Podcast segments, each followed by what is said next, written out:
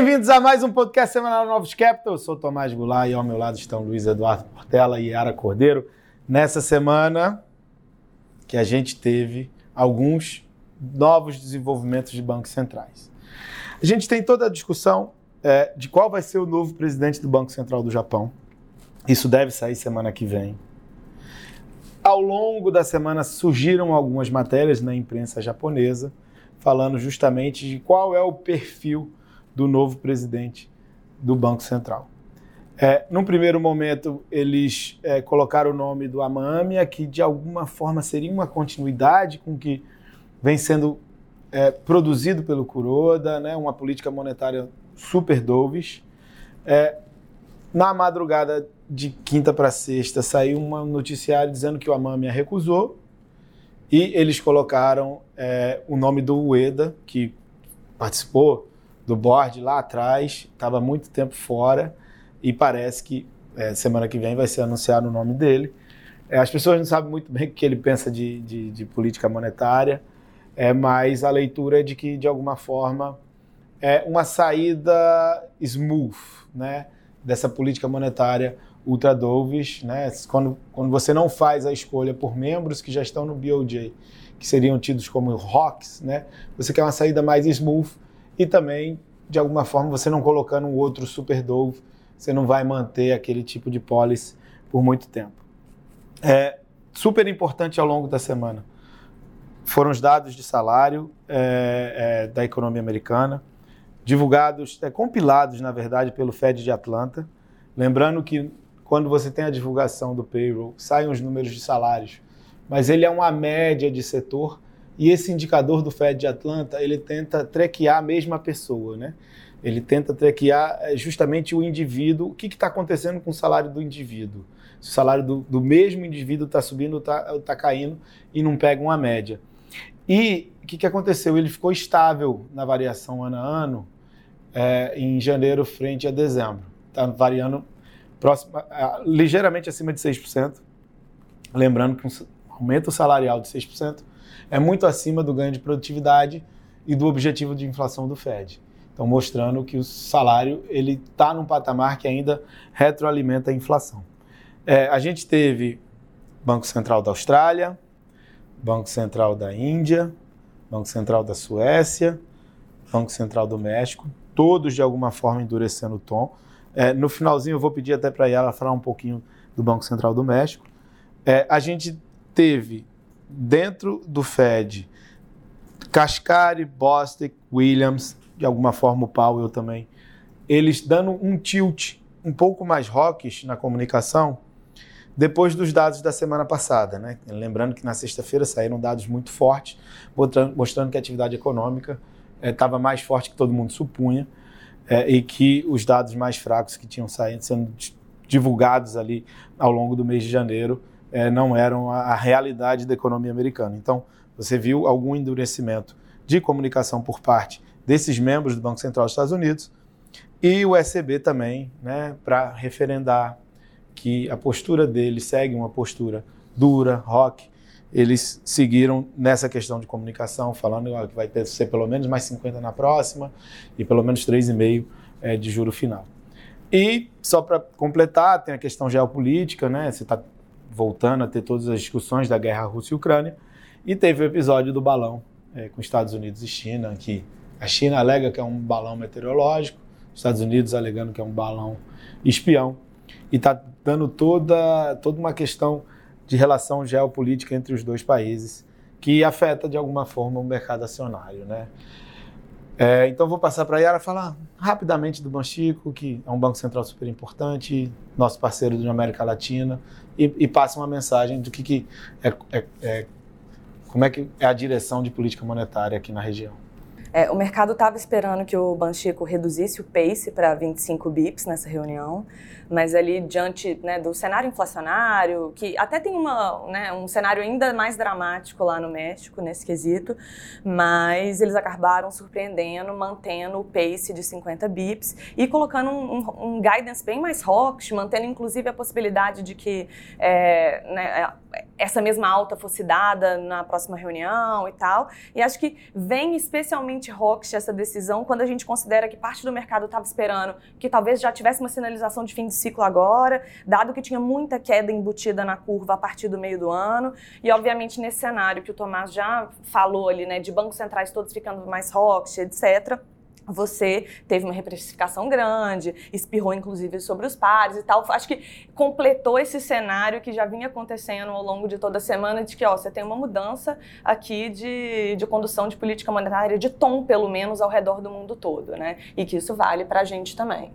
Bom, então os efeitos do Banco Central essa semana tiveram efeito né, no mercado, né, principalmente o mercado estava naquela narrativa né, de perfeição, de atividade desacelerando, sem estar em recessão, com a inflação convergindo para a meta, que os bancos centrais iam parar de subir juros, né? então estava um ambiente é, é, perfeito aí para risco é, no mundo. Só que analisando os números que saíram, né, a realidade se impôs. Né? Começou ali com ISM de serviços, né, que subiu fortemente, depois veio o payroll nos Estados Unidos muito forte, acima de 500 mil novas vagas, mostrando que o mercado de trabalho está muito apertado né, e segue apertado. Então, olhando os últimos meses, a impressão que dá é que a gente viu um, um ciclo aí de recomposição de estoques, um ciclo de estoques natural, né? É, e ficou aquela impressão que estava o mundo desacelerando, que a gente tinha uma recessão. Na verdade, foi um ciclo de estoques que é natural na economia global, tá? E olhando o mercado de trabalho, parece que ele está dando o tom e continua é, é, dando o tom. Tá? A gente teve, o Tomás falou, essa parte de salários que é muito importante. Então, todos os diretores do FED, o Paulo, estavam se agarrando um pouco nessa tese de que ah, está vendo que os salários estão começando a acomodar, estão falando aí de talvez convergir para 3%, 4% ao ano de aumento, e o número de janeiro foi 6,1%. E quando você analisa mês a mês, subiu né, de janeiro em relação a dezembro. Outra coisa importante que a gente teve, que saiu hoje, que foi a revisão do CPI dos Estados Unidos dos últimos meses. Todas as revisões para cima, inclusive de core, né, revisões altas. Então, quando você faz aquela conta, né, três meses analisado, já não está mais com aquela cara bonita é, é que a gente estava vendo. Então, isso continua, está deixando os mercados é, é, nervosos apreensivos, principalmente semana que vem sai o CPI é, de janeiro nos Estados Unidos. Então a gente teve mais uma semana de forte abertura de juros, é, não só nos Estados Unidos, mas no mundo todo. Então, pegar aqui o 10 anos nos Estados Unidos, abriu aí né, mais 22 bips. Né, a gente teve né, o México né, que surpreendeu, então abriu acho, né, uns 40 bips é, é, em dois dias. também é curva, né? A Europa é, também segue, segue abrindo. Então isso impactou nas bolsas globais. Né? Foi uma semana de bolsa americana aí caindo aí de 1,30 a 2,5. Bolsa da Europa, que né, foi o destaque do ano aí de, de alta, caiu em 40 semana.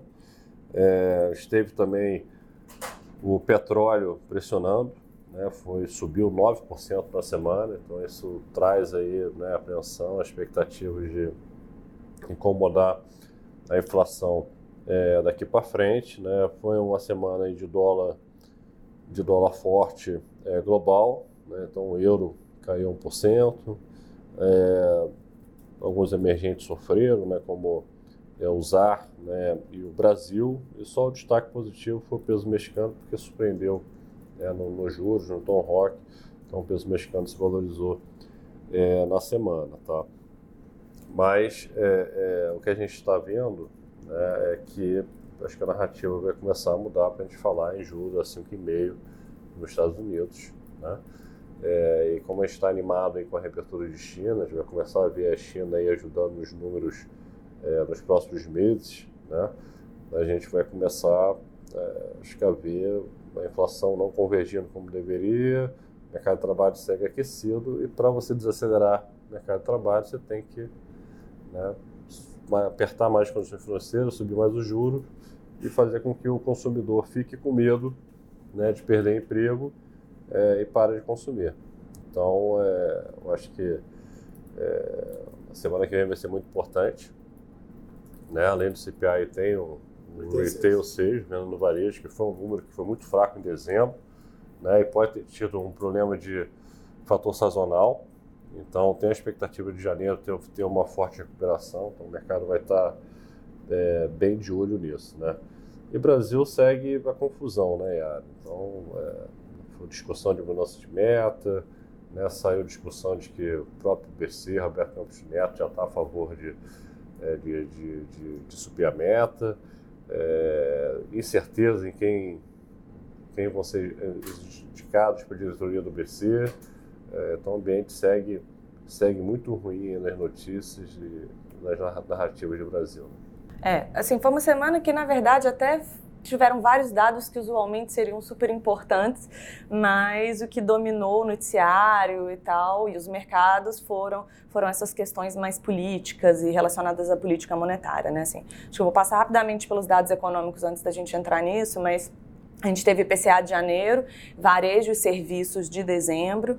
De, em termos de inflação, a gente não tem grandes highlights ali. A inflação em 12 meses ela continua desacelerando, inclusive o núcleo, mas na margem a maior parte dos, né, dos núcleos ele parou de ceder e a perspectiva é de que você caminhe para rodar próximo ao topo da banda da meta de inflação. Né? Acho que esse já era o cenário, segue sendo ele. Então, sem grandes atualizações. E já de atividade vieram mistos. É, mas com um netting que acabou sendo marginalmente positivo. Né? A gente viu é, PMC, né, que são os dados de varejo, bem mais baixos, é, fraco em quase todas as aberturas, e por outro lado, a parte de serviços, a PMS surpreendendo super positivamente, alta em todas as aberturas e tal. No final das contas, os números acabam colocando um viés positivo sobre o crescimento ali, do último tri desse, de, do último ano de 2022, é, mas as perspectivas para frente continuam sendo de desaceleração da atividade ao longo do ano. E acho que vale inclusive dizer, é, o varejo em dezembro não foi pior por causa de é, veículos, material de construção e, por exemplo, os antecedentes de veículo para janeiro já mostram que o setor deve sofrer. Então, é, deve acentuar essa piora de atividade logo aqui no início do ano. E acho que o agravante disso tudo é justamente que quanto pior vem a atividade, acho que maior a pressão que o Lula deve acabar fazendo sobre o Banco Central. É, juntando a isso, né, a gente teve o resultado dos bancos essa semana, né, teve Itaú, Bradesco, né, e na adimplência subindo, né, preocupação é, com crédito segue aumentando, né, então como é que vai ser a reação quando isso bater na atividade. Exatamente. E, e, assim, a gente começou a semana ali numa continuação do mal-estar da semana anterior, né, que a gente já falou muito. É, na terça teve a ata do Copom, que assim, apesar do, né, de manter as preocupações ali com expectativa, falar inclusive de possibilidade de alta da, da taxa é, de juro neutra e tal, veio com algumas sinalizações para o governo, falando que o Banco Central, no fundo, trabalha com o que foi aprovado oficialmente, né, no orçamento e tal, mas reconhecendo ali que o pacote do Haddad pode ter algum efeito positivo sobre o fiscal. Então, no fundo, fazendo, nas próprias palavras do Haddad, né, é, sendo mais generoso com o governo, fazendo um aceno para baixar a temperatura e tal. É, mas não adiantou muito, assim, o, o tom da ala política do governo foi todo na direção de que o Roberto Campos Neto né, não participaria da escolha do, do, processo de escolha dos substitutos do, do da diretoria, é, que tem, né, cujo mandato vence agora no final do mês, de que é, o nome deveria ser de alguém que fizesse um contraponto ao presidente do Banco Central, de que a meta de inflação no país está excessivamente alta, de que o patamar de juros é criminoso, um atentado contra o país, etc. Assim, uma narrativa horrorosa, né? Assim, sem menor fundamento econômico.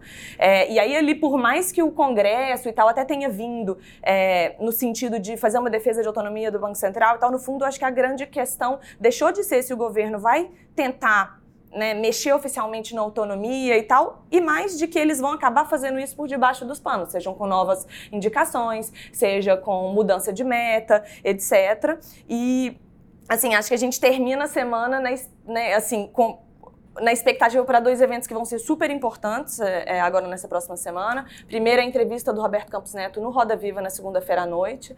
É, né, assim, tá uma super expectativa sobre qual vai ser o tom e tal. E segundo, a própria reunião do CMN na quinta-feira. É, ao longo da semana ganhou muita força a tese de que se for para mudar a meta, que se mude logo, ao invés de esperar ali meados do ano, quando seria usual esse tipo de decisão, para acabar logo com a incerteza. Teve, inclusive, inclusive, nota, como o Portela já mencionou ao longo da semana, falando que o próprio é, Roberto Campos Neto vai propor para o Conselho uma pequena é, alteração ali na meta de inflação e tal. Enfim, vai ser uma outra semana bastante agitada né, nessa temática. Né? É isso, pessoal. Bom final de semana a todos. Até semana que vem. Até semana que vem. Até semana que vem.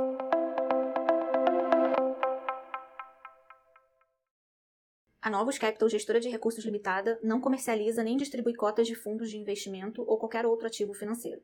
Este podcast não constitui uma oferta de serviço pela Novos e tem caráter meramente informativo. A Novos utiliza informações de fontes que acredita serem confiáveis, mas não se responsabiliza pela exatidão de quaisquer das informações assim obtidas e utilizadas neste podcast, as quais não foram independentemente verificadas. Estas informações podem estar desatualizadas ou sujeitas a opiniões divergentes. Este conteúdo não constitui uma opinião ou recomendação, legal ou de qualquer outra natureza, por parte da Novos, e não leva em consideração a situação particular de qualquer pessoa. A utilização das informações aqui contidas se dará exclusivamente por conta e risco de seu usuário. Antes de tomar qualquer decisão acerca de seus investimentos, a Novos recomenda ao interessado que consulte seu próprio consultor legal.